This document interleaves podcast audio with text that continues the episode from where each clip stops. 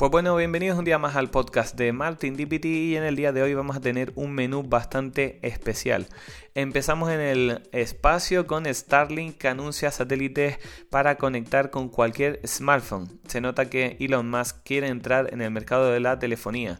Una web que muestra las muertes causadas por las altas temperaturas, que nos da el dato terrorífico del programa y por último, Instagram que permitirá subir vídeos de Reels desde otras aplicaciones. Por fin se abren para terceros este tipo de acciones en la plataforma de Adam Mosseri. A ver qué tal se da.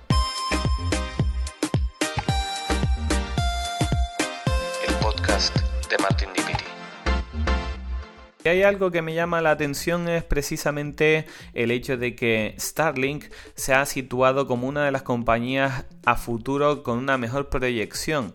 ¿Debido a qué? A que es capaz de dar Internet a cualquier parte del mundo indistintamente de su localización geográfica. Starlink, recordemos que es una constelación de satélites de Elon Musk que lo que consigue es rodear el planeta haciendo una órbita como la de la Estación Espacial Internacional y con ello em, suministrando de internet de no mucha velocidad, evidentemente porque es vía satélite, pero sí con la capacidad de, bueno, de conseguir una conexión con los diferentes puntos de la Tierra. Normalmente se hace con unas antenas que suelen llamarse las antenas parabólicas por su forma cóncava que tienen y resulta que este tipo de antenas em, tiene una recepción de la señal y para poder emitir tendríamos que utilizar otro tipo de tecnología. ¿Qué ha pasado con Elon Musk? Pues resulta que él está trabajando para que sus satélites eh, adquieran un carácter especial y poder conectarse con cualquier smartphone en la Tierra. A ver, es una cuestión bastante complicada por el hecho de que los smartphones tienen un tamaño bastante pequeño y su capacidad para emitir ondas o radiación no es tan alta como para llegar fuera del planeta. Estamos hablando de unas conexiones bastante potentes. Ahora mismo uno de los dispositivos que lo ha incluido como una gran novedad es precisamente eh, Apple. Apple no ha incluido Starlink, pero sí ha incluido otro punto que es por ejemplo el de la conexión vía satélite para anunciar de un posible accidente o emergencia. Resulta que esa funcionalidad dentro de los iPhone han tenido que, em, bueno, parchearlo un poco porque cuando iban a los parques de atracciones las personas no se quitaban el iPhone 15 de encima y este daba esa señal de que habían tenido como un accidente debido a los loops o los diferentes movimientos de gran velocidad que, que tenían las personas pues cuando se montaban en una montaña rusa o en cualquier otro tipo de atracción. Digamos que este anuncio de Elon Musk es una expansión de lo que quiso decir hace unos años. En, este caso, pues bueno, se trataba de unos modelos con antenas especiales y Note B bajo la denominación de Direct to Cell que se mostrarán como antenas terrestres operadas locales. En este caso, pues bueno, tenemos que Elon va a intentar conseguir que nosotros tengamos esa conexión vía satélite utilizando el mismo sistema de celdas que hasta ahora es con el cual se conectan los dispositivos móviles. Para quien no lo sepa, no es que exista una cobertura general por todo el mundo y ya está, sino que realmente los diferentes móviles están conectados a unas antenas en tierra que se dividen por superficies de, digamos, alcance, que son las celdas. Esas celdas están conectadas entre sí, algunas comparten zona de ondas, por eso podemos ver que a veces coges 3G, 4G o 5G en una misma zona caminando dos o tres pasos porque te estás cambiando de celda y algunas puede ser que tengan una eh, capacidad de onda un poquito más alta que las otras. En este caso, eh, Starlink pretende hacer lo mismo con esos satélites, pretende que sus eh, conexiones sean con una misma eh, composición a la hora de distribuirse en el planeta. Con esas celdas iría nutriendo de datos a todos aquellos usuarios que contraten esa conexión y podría hacer la posibilidad de conectar ese satélite con un móvil de forma directa. Bueno, y estamos en Halloween y como no, hay que poner alguna que otra noticia que sea un poquito más estrafalaria, por decirlo de alguna manera. Y es que nos hemos encontrado con una página web que es de lo más turbia, la verdad. Es una web que muestra las muertes causadas por altas temperaturas y los datos están centrados en nuestro país, precisamente en España.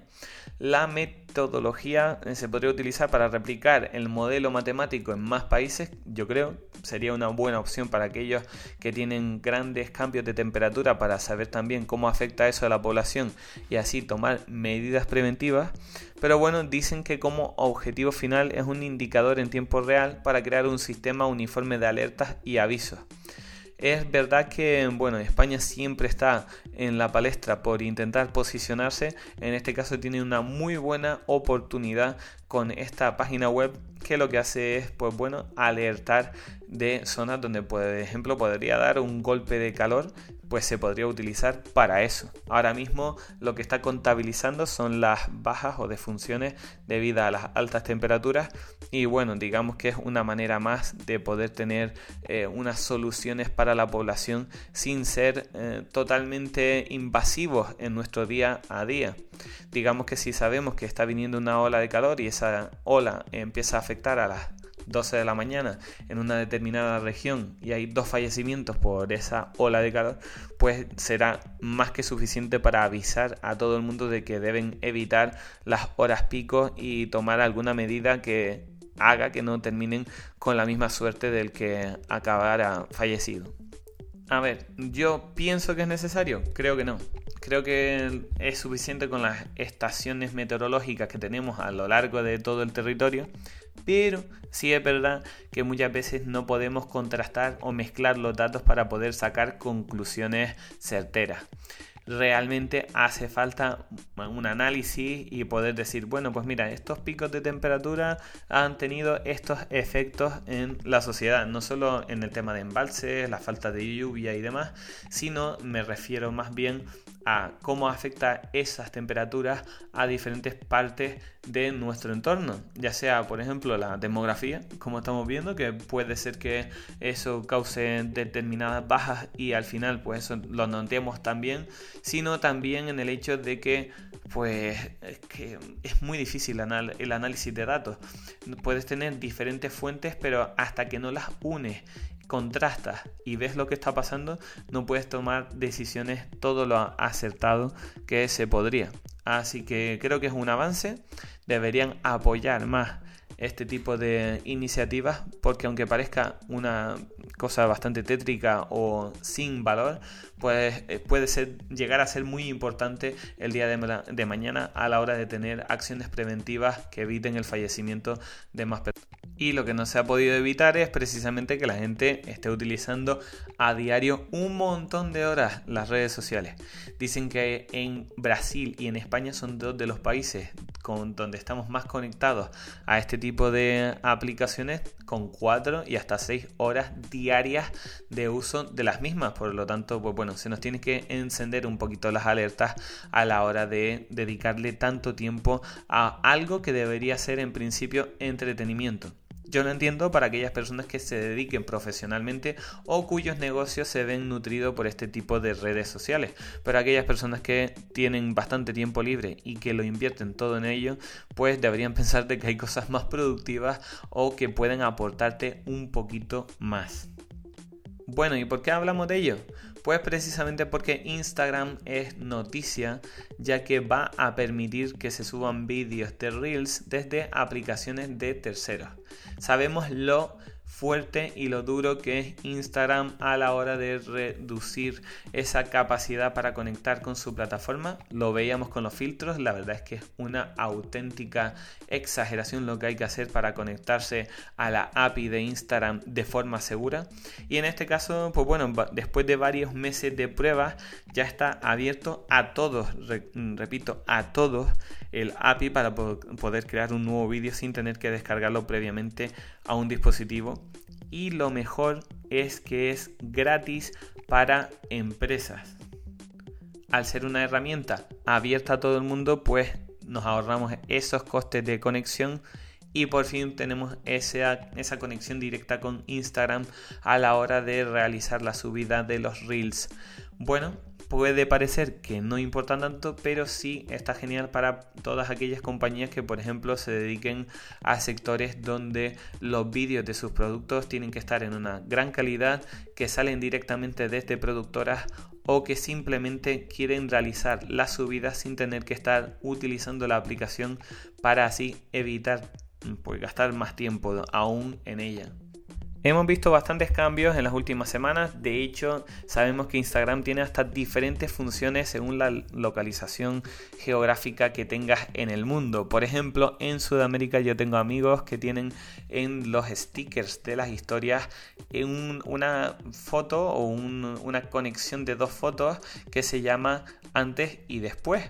Eso, por ejemplo, en Europa no está y es por el hecho de que eh, saben los gustos y las necesidades que tienen las diferentes regiones del mundo y la población, qué es lo que quiere enseñar en los diferentes sitios. A mí me gustaría saber qué es lo que tenemos en Europa que no tienen allá, porque la verdad es que, bueno, aparte de que son culturas distintas, pues también podemos ver en las aplicaciones cómo de diferente son cuando se conectan en otros lugares, porque digamos que se hacen pruebas, se hacen lanzamientos.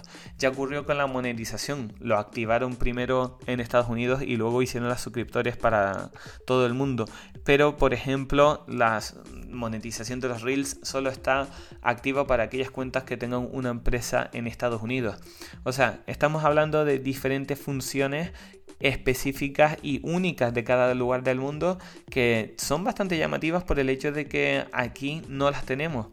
Y claro, eh, si dices, oye, pues que, es que estoy en, en Camboya y no tengo la última actualización del Instagram, pues entiendo que en ese sentido, pues si no ha llegado a la monetización es porque a lo mejor los bancos, la burocracia o los papeles que necesitan para poder hacerlo de forma fiable y segura no están y vale, pero es que nosotros estamos en Europa, recordamos que estamos en España y no tenemos ciertas funciones que Sudamérica tiene, que también están en ese sentido bastante avanzados con la aplicación y lo veo normal, pero tampoco tenemos algunas que tienen Estados Unidos y no tiene el resto del mundo. Entiendo que la aplicación es nativa de allí, pero no lo veo claro en el sentido de que nosotros nos hemos quedado bastante, pero bastante atrás en ciertas funciones que no terminan de llegar nunca al territorio europeo.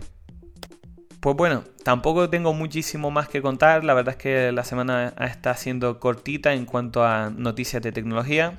He de recordar que tenemos el Canarias eh, Manga Festival este fin de semana, viernes, sábado y domingo en Fuerteventura, en Puerto del Rosario, y que me pueden ver por medio de Instagram, YouTube y demás, donde estaré subiendo contenido acerca de todos esos eventos.